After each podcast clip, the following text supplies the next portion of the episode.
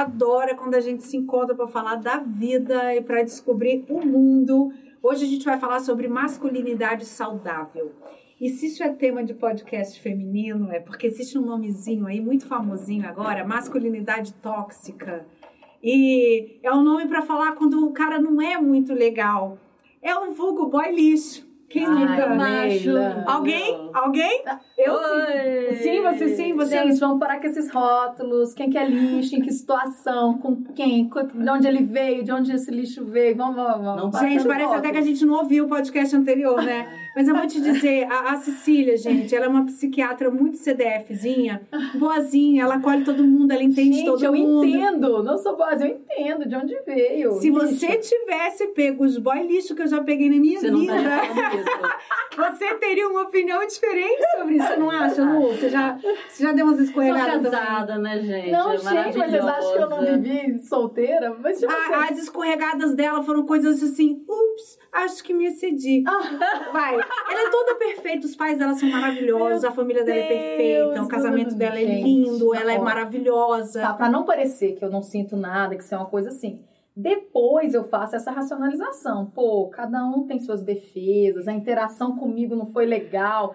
Acho que eu era muito pra essa pessoa. Acho que ela não, assim, Ela é o que a gente quer Tô te brincando, informar. Deixa eu brincar. Mas o tipo, na hora da raiva, assim, a gente fala boy lixo, vamos poder falar, né? Que hoje é difícil a gente até falar as coisas, assim, né? Desabafar, né? Tá muito moralmente, né? Assim. É, tudo tá É bem muito Tá muito perigoso. complicado a tá gente falar, perigoso. mas quem tá sofrendo, ok, desabafe aí. A verdade é que a gente quer se transformar nisso que você já se transformou, que é compreender a humanidade e ter maturidade para enxergar que, poxa, ele tem os problemas dele para ser como ele é. Agora, na verdade, a gente sabe que a nossa sociedade ela foi estruturada na desigualdade de gênero, com privilégios masculinos, e, e- e foi uma construção secular, sei lá, milenar. Eu queria que a gente falasse sobre isso. Como é que foi a construção do feminino e masculino no mundo que a gente vive?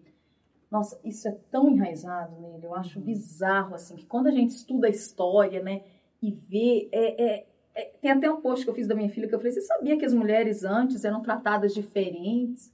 Que elas não votavam, que elas não podiam, assim, é surreal, né? Isso há quanto tempo atrás?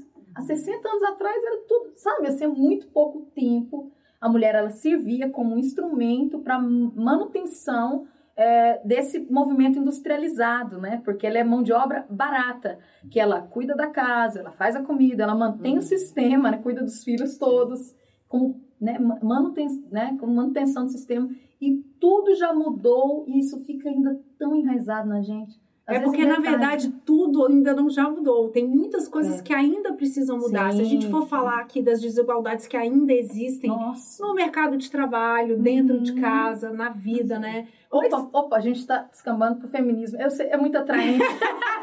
É muito Vamos atraente. voltar para o Como é que você, como é que você enxerga essa, essa construção desigual de gêneros, Luísa? É, então, é o que a Maria Cecília falou, né? É uma questão patriarcal que ela é muito antiga, ela é antes de Cristo. Então, assim, o fato de termos uma sociedade patriarcal, então é até aquilo, né? Enquanto Deus for homem, a gente vai continuar numa sociedade patriarcal.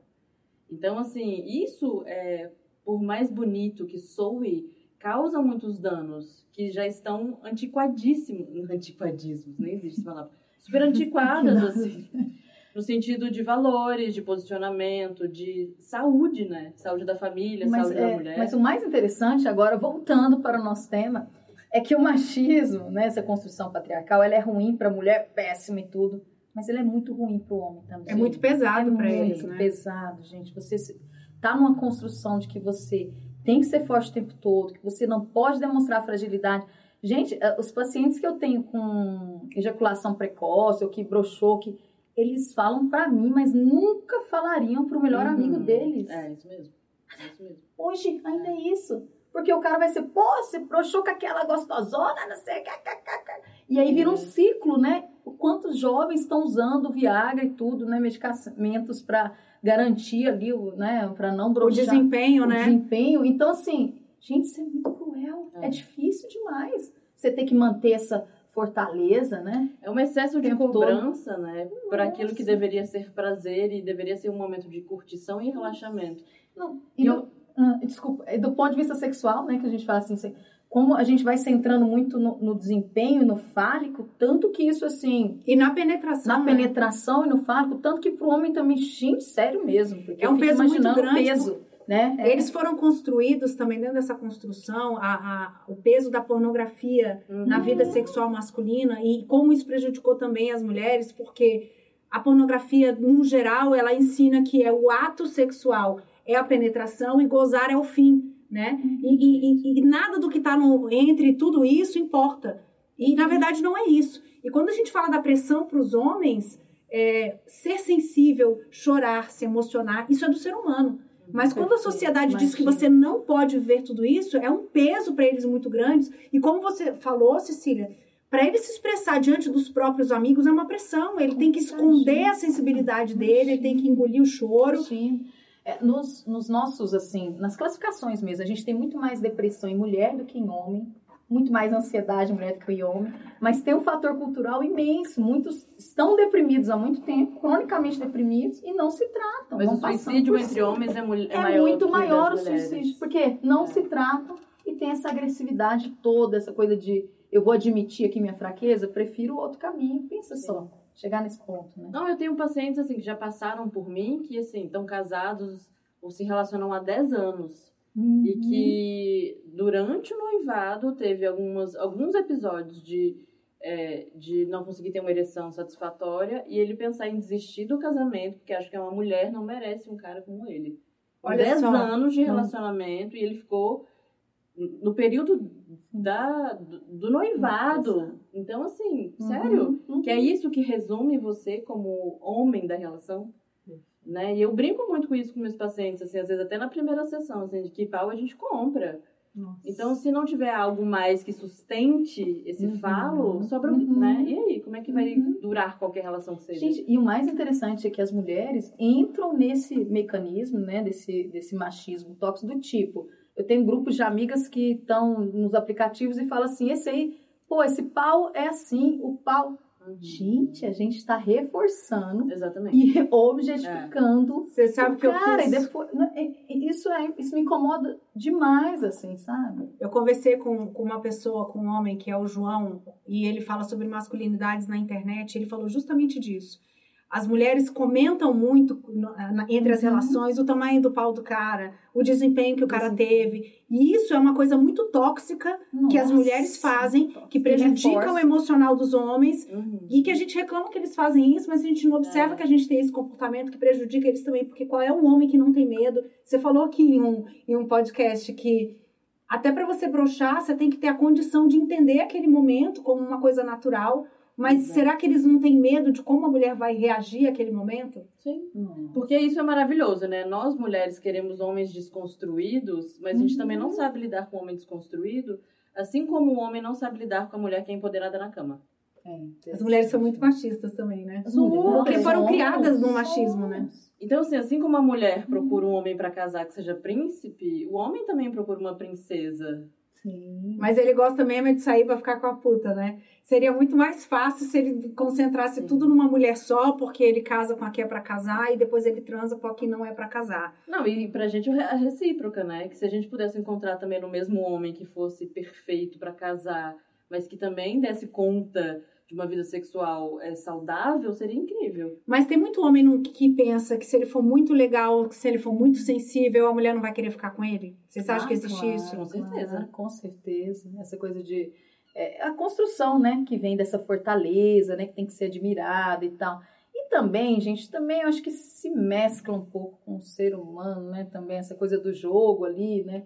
De não ser algo tão fácil. Isso acaba Sim. ativando, O jogo né? de sedução Jogo de ainda é sedução, o que vende. Mas assim, é o que toca, né? O que toca, chama reforço intermitente, né? Na psicologia, né? Exatamente. Que é quando você dá, depois você tira, você não sabe quando vem, peraí, né? Essa coisa. Mas é interessante que eu acho que nesse reforço intermitente, ele, ele também é reforçado por esse macho que tá sempre dominante ali. Ele não cede, ele não corre atrás, né? Ele tá ali na, na, na posição, né? É muito mais fácil, com certeza, vocês verem mulheres no consultório que vão reclamar dos seus companheiros, mas é muito difícil um homem estar no consultório para falar da sua própria masculinidade, né? Sim. Sim. Mas eu ainda tenho, assim, é difícil. Por exemplo, tem pacientes homens que se queixam porque não se enquadram nesse papel da masculinidade, né? De, ah, Luísa, eu não quero transar desse jeito todo dia, ou eu não me sinto tão bonito. E aí, o que, que eu faço? Sim. Se a mulher, ela chega aqui em casa e eu tô solteira, por exemplo, e ela já quer transar comigo, sem a gente conversar, sem a gente comer antes, eu me sinto ofendido, né? Porque eu acho que as mulheres também estão chegando num momento de quererem se, ving se vingar um pouco. De não, agora eu quero só que você me come, esse negócio de jantar não interessa. Vai. Fazer dele um objeto, né? É, porque eu acho que a gente passou por isso tanto tempo e ainda passa, que esse momento de, ah, é agora eu que sou empoderada e eu vou te usar, também tá acontecendo. Não tão consciente ainda. Mas existe esse movimento mais Sim. já acontecendo. Existe o né? medo de sair da máscara do machão. E eu estava lendo aqui uma pesquisa do Benedito Bedrado. Ele é um pesquisador e professor de psicologia que fala exatamente que é, essa construção da masculinidade faz com que os homens morram muito mais do que as mulheres Nossa. e muito jovens por causa justamente, por exemplo, dos brinquedos que eles brincavam quando eram crianças. Os brinquedos que mais os meninos têm são os que mais os matam quando eles são adultos, que é a arma e o carro, Olha né? só. Então, dentro da masculinidade, de, ele dirige em alta velocidade, ele abusa do álcool, ele não cuida da saúde, e- ele, ele tem uma violência maior, não aprende a sensibilidade de brincar com boneca, mas é cobrado de, de acalentar a filha quando ela nasce, não brinca de Nossa. casinha, mas a gente quer que ele dê conta da casa. Então, para eles também é muito difícil sair da masculinidade, né? Ou seja, como cuidar de pessoas vulneráveis se eu não entendo a minha vulnerabilidade, né? Uhum. Eu até escrevi um texto esses dias falando sobre isso, assim. Como é possível ter prazer hoje, né, no momento que a gente está vivendo, se a gente não, é, não consegue olhar para dentro, para as mínimas coisas que a gente tem para cuidar da nossa vulnerabilidade?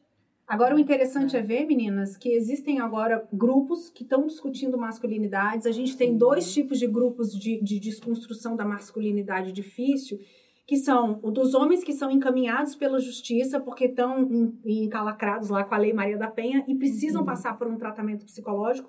E tem o dos homens que têm um pensamento mais progressista, que querem mudar de comportamento. Então, são, são faixas etárias diferentes, são, são classes sociais diferentes. Agora é importante dar um dado aqui. Quando homens que já agrediram passam por grupos reflexivos de suporte à violência, cai de 75% para 6%. Uau. Nossa. Eles enxergam um mundo que muitas vezes eles não percebiam Sim. porque eles estão reproduzindo um comportamento Sim. familiar que eles não sabiam que aquilo era um tipo de violência porque não era necessariamente física, era verbal, Uhum. era psicológica. Como é que vocês Uhum. enxergam isso? Nossa, super interessante. Uhum. Esse é um dado tão otimista, né, pra gente pensar, Sim. que é isso, a gente é tão fruto do meio e vai replicando, e não- todo mundo, todo mundo, as mulheres, os homens, né, dentro desse machismo, como a gente citou aqui Uhum. vários exemplos, né, e a Neila falou uma coisa bem interessante, a gente deveria começar muito cedo, né, é, porque é isso, o menino que, que nunca brincou de boneca, que nunca cuidou da casa, que tinha a mamãe, depois a empregada, depois a mulher, e aí ele entra, né? Para ele, é- a- a vida dele é essa, né? Eu acho que é isso. Eu acho que tem a dor da mulher que tá sobrecarregada, que tá ali, mas a gente tem que partir também desse entendimento pra gente encontrar saídas. E veja, né? Com orientação, com o quanto que a gente consegue, né? Retorno, né? Agora, isso também é um modelo educacional que tem que Uhum, começar do começo. Você, por exemplo, é mãe de menino. Sim. né? Será que a gente está educando os filhos diferente? Sim. O modelo de criação que a gente está fazendo hoje é diferente do que a gente escutava? Homem chora assim, homem brinca com boneca assim, homem leva desaforo para casa assim, homem. O problema é que quem está educando essas crianças ainda está muito mergulhado né, É. no machismo. Tá Verdade. muito complicado. Eu vejo o meu irmão, por exemplo, ele tem duas gêmeas e um menino mais novo, né? E ele foi criado, mas é aquilo. Eu tô conversando com ele, a mulher dele conversa, ele, eu- o menino dele brinca às vezes de boneca, ele chega e fala, ah, se cura, fala assim, Legal. filho, que legal. Que... Mas você trazer vê, pra consciência direto. né? Para ele é desafiador. Pra ele é desafiador. Ele fala, Cecília. É. Teve até esse movimento, né? Sou um machista desconstruído. Que é você identificar, né? E passar por cima desse. desse... Legal. E o conhecimento é tão importante para isso, né? Acho Inclusive, bonito assim, ver o movimento. falando dele. isso, inclusive tem toda a questão, por exemplo, da criança, do menino fazer xixi sentado ou em pé. Sim. Que tem um filme que chama Carlão e Carlinhos, que eu indico também, que Hum. tá na, no Amazon. Que é muito isso, né? Às vezes o menino tá ali com 5 anos, fazendo xixi sentado, a mãe já fala, não, menino, você já tá na idade de fazer xixi em pé. Porque fazer xixi sentado é coisa de menina. É, mas quando o marido dela mija o vaso todinho, porque faz xixi rodando, É que eu nunca vi né? um negócio pra melar mais vaso do que um fazendo xixi. ela vai achar ruim. E aí? Olha aí que coisa, né? A gente não pensa, eu acho, nas consequências daquilo que a gente constrói, né? Muito isso. A gente cria de um jeito e quando ele fica adulto, a gente quer de outro. É. Aí não Então, sai, aí é- do nada a Gente, criança daquele jeito. Eu né? tenho um pouco de pena, assim, dessa geração dos meninos agora que eu tô pegando os novinhos, assim, eles estão muito perdidos, assim. Uhum. Porque as mulheres já estão, né, pô, né, não aceitam menos e tal, e exigindo. Só que eles foram criados por pessoas machistas, então eles É. estão tentando encontrar um lugar ali, né? Fica assim, né, complexo. Acho Quando ela assim, fala, eu tô pegando os novinhos, é no consultório, tá, gente? É, é a psiquiatra que está falando, tá? Quando eu tô pegando os novinhos, é, é a psiquiatra. Deixa eu te falar, Lu. é, será que as escolas estão preparadas para essa transformação? De forma alguma. Eu também tenho experiência dentro das escolas e assim, normalmente as escolas só buscam algum tipo de atenção quando acontece casos na escola, né? Então, por exemplo, Ou quando vira uma polêmica nacional? né? Exatamente. Então, ah, a criança foi pega no banheiro com outro menino e eles estavam sem roupa. Aí chama, vai falar com a escola. Porque os pais não querem que, por exemplo, uma terapeuta sexual e um psicólogo vão na escola. Uhum. Participem, né, da questão educativa da escola, porque ainda se tem a percepção de que para educar sexualmente você vai estar incentivando as crianças a transarem. Então, assim, infelizmente algumas escolas ainda pensam assim.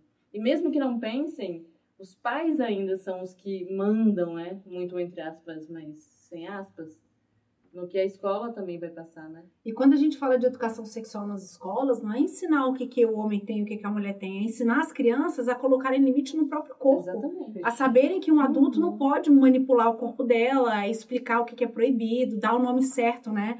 Tem um caso de violência sexual, é, tem um site que chama Eu Me Protejo. É um Legal. trabalho lindo de uma jornalista chamada Patrícia, que ela criou uma cartilha, ela tem uma filha com síndrome de Down e ela sentiu a necessidade, morando fora do país, de explicar para a filha os limites que ela tinha que impor sendo uma criança especial. E, e essa cartilha ela pode ser reproduzida por quem quiser. Você pode fazer um livro, você pode fazer contação de história. Foi uma pesquisa feita com milhares de crianças, porque ela é uma pesquisadora, e ensina você a colocar limite. Você imagina que numa escola, a criança que era acostumada a chamar a pepita dela, a vulva dela, de biscoito, e ela falava assim, tia, ele tá pegando o meu biscoito, ele tá pegando. A tia achava que o lanche dela estava sendo roubado. Olha. E na verdade ela estava sendo assediada. Então, às vezes, você ensinar para criança o nome certo, onde pode e onde não Sim. pode, já é uma introdução à educação sexual. É um né? empoderamento, né? O empoderamento não é para mulheres mais velhas, nem para crianças mais velhas, ou o que seja, né? É consciência sobre algumas coisas e responsabilidade, né?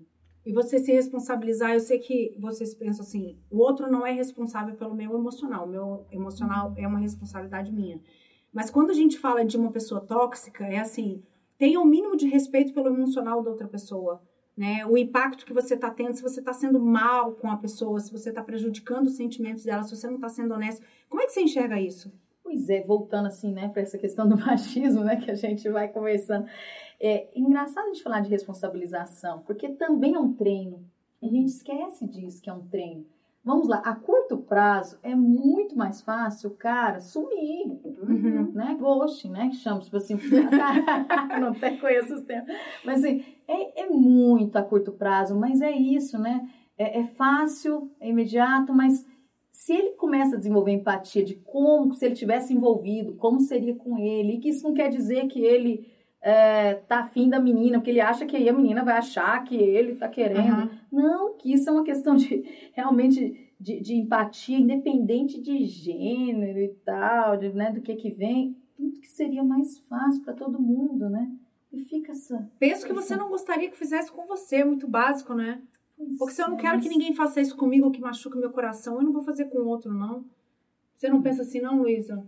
Eu penso, só que quando a gente fala de pessoas que não são saudáveis, o perigo é esse. Ela nem sabe, às vezes, É. né? Não dá pra colocar uma pessoa que consideramos tóxica pra ter comportamentos ou pensamentos que são saudáveis, porque aquilo Sim. não é como E na verdade, às vezes a gente né? espera assim, poxa, você tá em empatia com essa pessoa. Se ele vê a pessoa como objeto, eu tô são as, a minha lista do Tinder que eu tô pegando geral, assim, entendeu? Eu não tenho objeto, sabe assim, uma coisa prévia, né? Que já vem, por isso que é tão importante, né?